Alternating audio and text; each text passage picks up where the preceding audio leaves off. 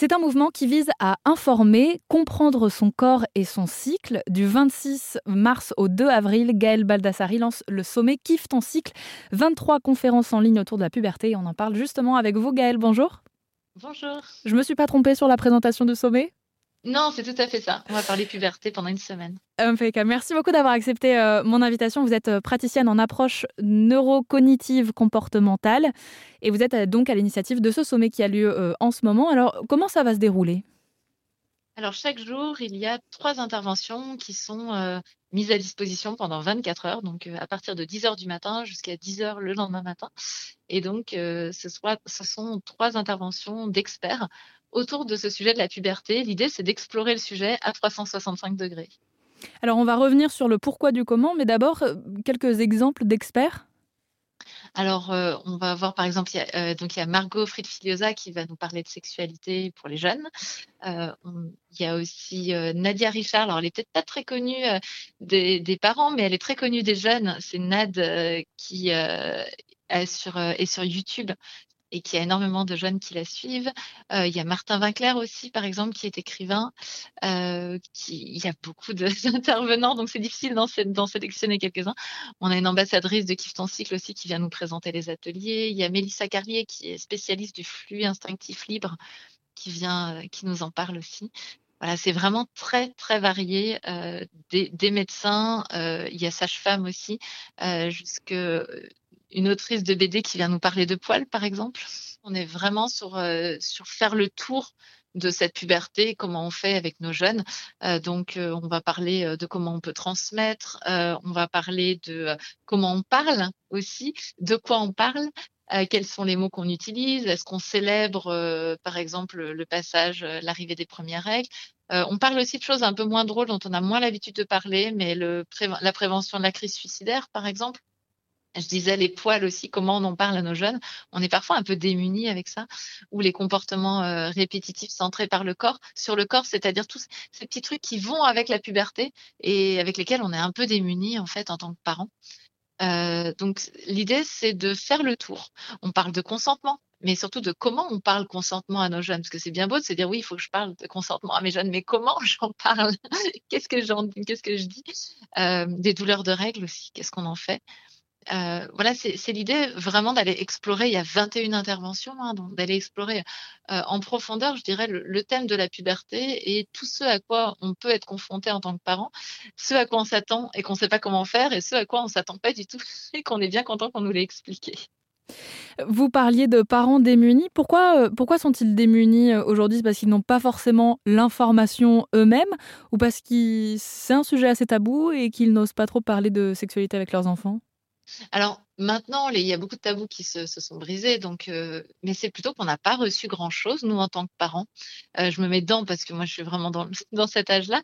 Euh, on n'a pas reçu grand-chose de nos parents, non pas qu'ils voulaient nous le cacher, mais qu'eux-mêmes ne savaient pas grand-chose. Donc finalement, il y a un peu des, des choses qu'on sait comme ça, mais est-ce qu'on sait vraiment? Est-ce qu'on sait vraiment comment on parle des règles à nos, à nos enfants? Est-ce qu'on sait vraiment comment leur présenter les protections périodiques? Est-ce que c'est vraiment ça, c'est que moi, c'était euh, est-ce qu'on est la team tampon ou la team serviette? Et ça s'arrêtait là. Aujourd'hui, on rajouterait la team euh, euh, culotte menstruelle, mais est-ce que c'est la seule chose qu'on doit présenter à nos enfants ou est-ce qu'on doit leur parler d'autre chose? Et c'est bien ça l'idée des interventions, c'est qu'on peut aller bien plus loin avec nos enfants que ce que nos parents ont été avec nous. On parle avec vous, Gaël Baldassari, de ce sommet Kiffe ton cycle sur le cycle menstruel qui est dédié cette année à la puberté. Il se déroule du 26 mars au 2 avril euh, sous forme de visioconférence tout au long de la semaine. Un point peut-être qu'on n'a pas abordé euh, pour aider les parents à sensibiliser leurs enfants. Euh, il faut savoir quand en parler de ces fameux premiers cycles menstruels. En fait, la puberté, les premières règles, ça concerne quels âges? Oui, alors ça va de 9 ans à 16 ans. Donc, euh, c'est effectivement très varié. Mais la moyenne est aux alentours de 11 ans et demi, 12 ans pour les premières règles. Est-ce que c'est un sommet qui intéresse seulement les parents de petites filles? Alors celui-ci, il est quand même extrêmement centré sur le côté féminin. On va se le dire, c'est pour ça qu'on a, osé l'annoncer comme étant euh, le sommet de la puberté de nos filles.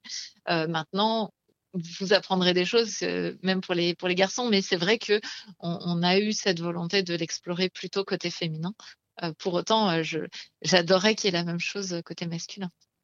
Peut-être que, euh, en tant que parent de garçon, s'intéresser aussi à, à, comment on peut euh, parler de ces sujets-là avec euh, son garçon, ça peut lui permettre bah, de comprendre mieux le corps des femmes qui est en train de changer aussi à, à son âge? Ah oui, à 100%, complètement. C'est d'ailleurs c'est ce que je recommande hein, d'avoir cette ces conversations là avec les garçons comme avec les filles. Là c'est vrai qu'on s'est plus intéressé au corps des filles, euh, mais avoir ces éléments là pour pouvoir les transmettre à nos garçons, ça me semble aussi euh, quelque chose d'assez génial. Qu'est-ce qu'ils vous ont répondu tous vos intervenants quand vous leur avez proposé de participer à ce sommet? Bah, c'est vrai que comme les sommets qui font cycle réunissent entre 10 000 et 20 000 participants et qu'ils commencent à avoir une petite notoriété, ils nous ont pour la plupart répondu un grand oui euh, tout de suite, sans poser de questions. Et puis c'est peut-être aujourd'hui plus facile d'en parler aujourd'hui qu'il y a 20 ans Et puis c'est peut-être aujourd'hui plus facile d'en parler aujourd'hui qu'il y a 20 ans oui, le sujet est beaucoup moins tabou. Après, il reste des zones de méconnaissance importantes. Et quand le tabou tombe, alors on a l'impression d'être bien informé. Et c'est là où nous, on arrive en disant, ah, peut-être que oui, vous pouvez en parler plus facilement. Oui, ça fait plus euh, euh plisser le, nez ou euh, mais il reste des vraies des vraies zones de méconnaissance aujourd'hui qui sont impressionnantes et euh, moi c'est régulier qu'il y ait des adultes même avec mon dernier livre destiné aux jeunes qui me disent oh là là mais j'ai appris plein de trucs et je pensais pas ne pas les savoir. Donc c'est dans cette zone qu'on se trouve aujourd'hui. C'est moins tabou mais on sait pas tout. Ce qui est assez incroyable avec le cycle menstruel, c'est qu'il y en a autant que de femmes en fait. Hein. Donc euh, on peut très bien se connaître, mais ne pas avoir euh, euh, toutes les réponses aux, questions de notre fille ou d'une amie, etc. Donc là aussi, c'est bien de s'informer et d'aller voir des, des experts sur le sujet pour se rassurer aussi quelque part. Oui, c'est tout à fait ça. Et puis voir que notre expérience est singulière, mais elle n'est pas nécessairement l'expérience que vont vivre nos proches. Et donc, euh, s'informer pour avoir une vue un peu plus générale est quand même intéressante quand on accompagne quelqu'un qui va avoir sa propre expérience singulière de la cyclicité. Gaëlle euh, Baldassari, je rappelle que vous êtes praticienne en approche neurocognitive comportementale et que vous lancez donc cette semaine le sommet Kiffe ton cycle, le dixième, donc pour tout comprendre sur ce qu'il se passe dans notre corps. Euh, celui-ci euh, commence dès l'adolescence, en fait, c'est pour les, les premiers cycles. Donc je rappelle que il y aura 23 conférences qui seront proposées gratuitement, mais sur inscription. Donc on mettra toutes les infos sur rzn.fr. Qu'est-ce qu'on peut vous souhaiter pendant ce sommet?